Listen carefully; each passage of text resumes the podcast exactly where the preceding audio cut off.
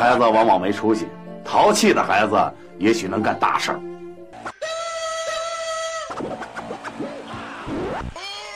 大桥道广播，有空咱就说。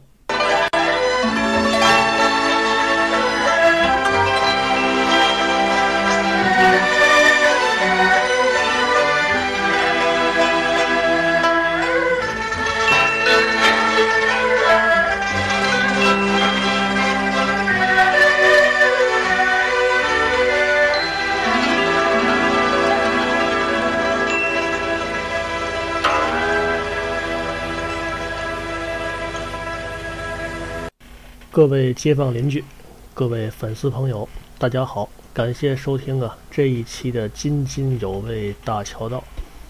啊，开篇听见了，嗯，音乐是八七版的《红楼梦》啊，你别害怕啊，我不讲《红楼梦》，好嘛，讲《红楼梦》再跑一批啊。嗯，因为呢，三幺五的时候印象很深刻。这个《红楼梦》啊，被一帮年轻人呢称之为打死也读不下去的十本书之一，好像还是之首啊。其实《红楼梦》这本书啊是很不错的。那位说你看过啊？有学问哦，没学问，是吧？我看这本书呢，也就是连环画啊，小儿书，哎，仅限于此。但是呢，经典呢总归是经典啊！我在别的地方呢也经常啊用这个《红楼梦》里边的知识啊，比如说，作为啊这个展会啊，甚至国际展会的从业人员啊，《红楼梦》里边的服装知识啊、建筑知识、饮食知识、药膳知识，包括里边的粥车。传教，甚至说呢，里边啊，连花鸟虫鱼啊、宠物方面的知识都有。呃，不信呢，不信你看去吧。八七年电视剧里边有一版啊，宝玉啊，嫁鸟啊，嫁的什么呢，反正是几年以前看的啊，印象也不老深刻的。你仔细找找去吧，嫁的是脚巴嘴，红的啊，红色的脚巴嘴。飞石打蛋、教员掐线，宝玉都会啊。所以说，这个书里边呢，值得推敲、值得研究的知识啊，很不少。我呢，就从这里边给大伙讲一讲啊。如果说这里边啊，吃喝玩的知识你都读不下去的话，那么呢，这个奉劝家世的熊孩子，您就别读书了。其实话又说回来了，十来岁的年轻人呢，不耐看红楼啊，也好，是吧？真要是这么年轻就有这道行，好嘛，那得出多少十大杰出青年，对吧？啊，咱说这红楼啊，是曹老师这版的啊，不是厦门赖老师那版的。所以说呢，呃，这个对于有些这个十来岁的年轻人来讲呢，可能吸引力不够啊。这我我就姑且说一说，姑且说一说。刚才讲了吃喝玩啊，咱先从吃开始说。其实啊，这个四大名著啊，都有故事啊，都有故事。你举个例子来说啊，这个西游说的好的是谁呢？那我我也没赶上啊，听说啊是孙敬修爷爷啊，孙敬修讲西游讲得好啊。三国呢，三国是袁阔成先生啊讲三国讲得好。水浒呢，水浒铁莲园啊，水浒田连元讲得好。这个红楼，咱说心心里话啊，这么些讲故事说书的老先生啊。还真没听过谁讲红楼的，为嘛呢？反正这个这里边啊，这个东西啊，好像也不适合讲成故事。今天咱就试一把，因为咱也没那个道行啊，完全是凭着这个呃俗事儿俗说啊，这个这么一个心情来呀念叨念叨啊，咱不叫说啊，念叨念叨。这个四大名著里边啊，讲饮食啊不少啊，比如说《西游记》里边，它也讲饮食啊。嗯，主要的呢，它描写的是寺院里边的素斋啊，符合现在的这个素食文化。再有这个《水浒》，它描写的是哪儿呢？描写的是东京的市井吃食。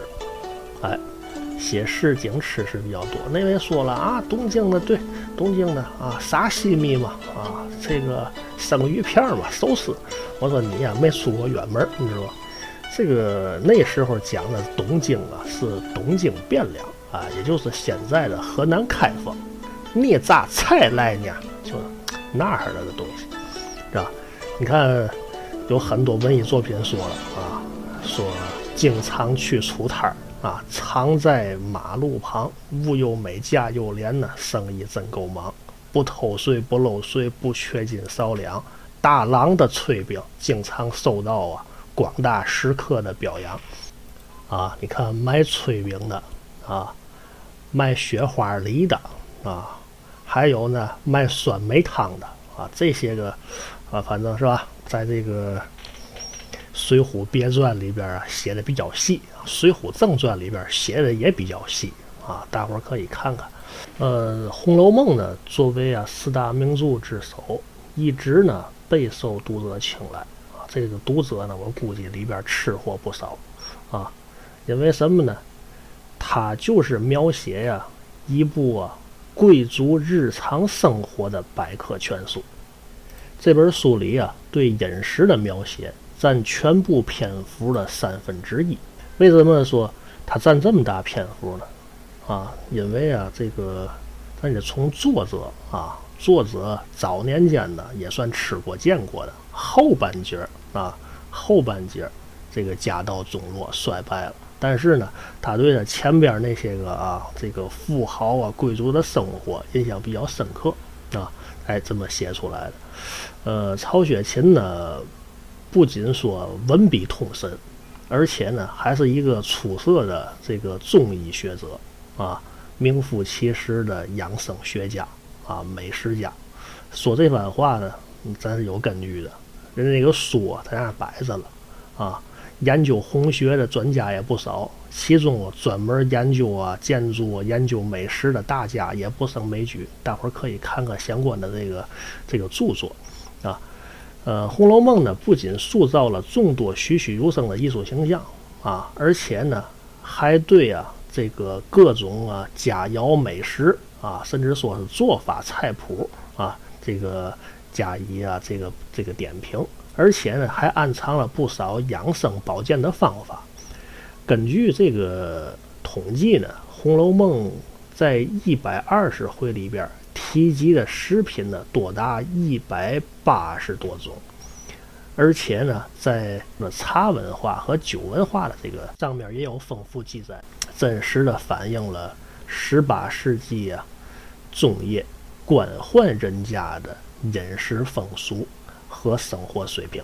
说到这儿呢，咱不多说了啊。至于说红楼菜、红楼宴啊，干这么些年呢，这酒楼装饰了啊，这个认识朋友不少，有会做的啊。哪位想知道细点的？你交互我告诉你。咱这里边就提一个啊，提个嘛呢？提个谁们家都有的啊，红楼书里边也有的。啊，时令菜，啊，食材呢非常的简单。这个出在哪儿呢？出在红楼的第八十七回。紫娟说了，刚才呢我叫了一碗呢是火肉白菜汤。这个紫娟是谁呢？紫娟呢是林黛玉的丫鬟啊。这个我是看小儿书看的啊，嗯。有些时候啊，这个红楼啊，这个词也好啊，啊，它比较雅，有些人就看不进去啊。你举个例子来说啊，有的文艺作品里边这么写：“季秋霜重燕生哀，菊占东篱衬雅怀。”还有“梦下园林草木长，楼台倒影入池塘。黛玉回到潇湘馆，一病奄奄不起床。”“梦下园林草木长，楼台倒影入池塘。”你看这个词儿啊，它就很雅致啊，不是那么大白话，那么通俗。呃，有些人呢，就就是怎么讲呢，不耐看这种文章啊，换成通俗的啊，你就你就知道了。比如说啊，诸位你落座，细听我来言。十三道大泽听我唱眼前。梦下园林，草木茂繁。楼啊台呀倒啊影啊入了池潭，黛玉回到回到那个潇湘馆，茶饭不思是一病奄奄。有丫鬟紫鹃，带笑开言：“姑娘有嘛心腹事儿，咱姐们儿谈谈呢啊。”所以说从这儿看呢，呃，紫鹃呢是黛玉的心腹啊，黛玉的丫鬟。呃，另外呢，也讲了一个什么问题呢？就是前边讲的啊，就是呃，很多人呢看这个红楼啊，打死也看不下去的问题。比如说以前吧，以前有这么三大件儿啊，是搞对象啊、娶媳妇、结婚呐，有三大件儿啊，这都听老爷念叨的。哪三大件儿呢？自行车、手表，还一个。缝纫机，那阵儿的缝纫机属于嘛呢？在家里边什么扎个围裙呐，自个儿做件衣裳啊，是吧？叫嘛呢？这个家里边物质生活呀，不老太丰富的，那很多东西呢，都急都得啊，这个自力更生啊。哎，可是现在这个年头啊，十八九的大闺女，如果说还会这个缝纫机的话，那可以说，那就是贵族啊，就是逼格比较高、高层次的。为嘛呢？现在你买条裤子，对吧？你你做肯定不如买合适。这个时候，如果说哪位女眷呢，啊，还会绣花啊，甚至说还会钩针儿啊，还会踩缝纫机，那么呢，她是奔着这块才艺这发展的，啊。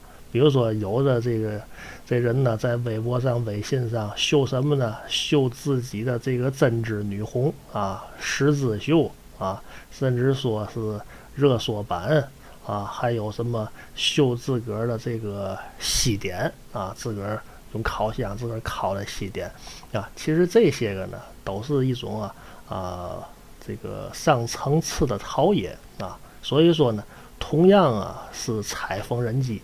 现在这个年代会裁缝纫机、会做活啊、会织毛衣的，跟那个年代会裁缝纫机、会织毛衣的这概念啊是不一样的。哎，呃，总跑题儿是吧？总跑题儿就对了啊。总跑题儿呢，说明啊这思维啊这个比较跳跃啊，您就摘着听啊。呃，刚才讲到嘛呢？讲到这个，讲一个呀时令菜。啊，也是这个红楼里边出现过的，谁呢？啊，由丫鬟紫鹃呢啊介绍给林黛玉的。原文呢啊，我想起来了，是一碗火肉白菜汤，这是出现在红楼的第八十七回。这个火肉是嘛呢？火肉啊，在那个年代叫火肉，在咱们现在就叫火腿。这个。火腿白菜汤，你看食材很简单吧？谁们家都有，对吧？这个白菜呢，咱们天津的这个白菜啊，跟别的地儿还不一样啊。咱们天津的这个青麻叶呀，我觉着啊，这个比较好吃啊。天津的白菜长的啊，你看天津、北京离那么近了嘛，天津白菜跟北京白菜味儿不一样。白菜呢？嗯，跟火腿谁们家都有，但是说为嘛说这道菜啊，很多啊酒楼啊啊这个饭馆啊酒店呢都做。咱举个例子吧，嗯，连厦门远华赖老师那红楼里边听说都有这东西，那这么简单的食材，它有嘛好处？啊？做法不一样，那？做法不一样，就跟我刚才说的那个缝纫机似的啊，都是缝纫机，是吧？内涵不一样。嗯，怎么个内涵不一样呢？嗯，自个儿查查啊。应该说红楼的做法啊，这个火肉白菜汤应该能查着啊。它的这个第一呢，就是食材比较讲究，用的火腿比较讲究。另外一个呢是讲究火候啊，用比较嫩的白菜呢，配上火腿片儿啊，这个各种菌类啊。比如说鲜蘑了、冬菇了啊，这个有茶树菇啊，完后呢用鸡汤来煨，这煨这火候太难得了啊！香港人讲究煲汤嘛，啊，煲汤得有过日子的这个心啊，煲出来那个汤才鲜美无比啊。呃，反正就说是跟那种啊食堂那种啊那是不一样的。所以说呢，这个东西吃呢，在于啊用心啊。食神讲话了，一字记之曰心。同样是汤，也同样是这么简单的食材，人家国宴的四菜一汤跟咱食堂的四菜一汤能一样不一样？哎，简单来说，这个火肉白菜汤，自个儿查一查，做一做，如果讲究的话，适合这个时令吃啊。俗话说：“这个白菜呀，不如白菜。尤其啊，这一刚开春，有的人呢，这个心火比较大，比较燥啊，吃点白菜呢，润一润。但是呢，对于这个火腿呢，建议大伙儿呢啊，悠着点吃，因为呢，这这个听人讲了，各种腌制的东西啊，都少吃啊，腌制的、熏制的都少吃啊。”可以呢，用别的肉啊来代替一下子。如果说自个儿家里边做这个白菜汤呢，呃，可以啊，可以去，呃，找明白人呢去鸟事儿啊，学几个鸽子蛋啊，把鸽子蛋下里边啊，这个一块儿来做这个汤，可能效果还要好一些。其实啊，这个做学问呢，跟这个做汤差不多。你愿意呢快啊，你就磕个鸡蛋，冲碗鸡蛋汤那快。你愿意啊吃好的有时间啊，你就包两天两宿，这个也没人说你，啊。这个做学问讲故事也这样啊。你要说广播是归广播啊，专注啊是归专注，真正的有点道行的，还是说。各领域啊，成为专家。你像这个讲这个评书故事啊，越细致越不嫌细致啊。你从啊这个人的这个角度，你处在当时这个环境、那个社会大背景啊，这么一个啊这个啊地点里头啊时间里头，你会啊怎么看待这问题？不有这么句话吗？人多大，书多大。你肚子里边啊。啊，胸怀宽广，你把事儿啊看的才能比较透彻，啊，你但是你啊，如果说没有那个境界，没有那个这个眼光啊，让你讲千军万马呀，甚至说让你讲啊一些个贵族生活呀，你也讲不下去，啊，有一位老艺术家呀讲过这么一个故事啊，说是有一位啊这个东瀛艺术家啊。到了咱们中国的这个壶口瀑布，啊啊黄河、扬子江啊，看完之后啊，跟我们这位啊这个国画老师这么说的，说呀，难怪啊这个中国人呢，这个画画啊也气魄惊人。你们呢是看惯了壶口瀑布，看惯了黄河，看惯了扬子江的人，跟我们在那个小岛上。光能看到东京湾那种胸怀是不一样的，哎，说这句话就说明嘛问题呢？你胸怀啊，眼界对你呀讲出来的这个故事有直接的影响啊。其实啊，咱对这个《红楼梦》啊也没有说没有嘛特殊的好感啊。你想啊，一个老爷们儿啊，长得呢这个如花似玉啊，花样男子，而且呢成天在脂粉堆里边打滚儿啊，搁那个武松赶会那快板里说的啊，男男人会里边没有他啊，赶会专赶女人行，是吧？你说这么一个提笼架鸟呢，整天在这个女人堆里边混的啊，这么一个男青年有好吗？他好像是一个当年的，嗯，好八旗子弟的这么一个缩影啊啊，成天无所事事啊，纨绔子弟啊，提笼架鸟啊，吃喝玩乐啊，嗯，总归也不是正道。你反过来看啊，那个时候，啊，明治维新以后，那个东瀛国家什么样？啊，德川家康、丰臣秀吉啊，那是一种啊怎么样的厉兵秣马，怎么样的一个生活状态？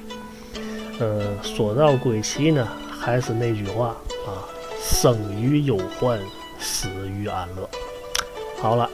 这次呢，咱们说的是《红楼有梦》，知识点呢都在吃喝当中啊。好的知识啊，点缀生活。要有兴趣啊，咱们下回再听。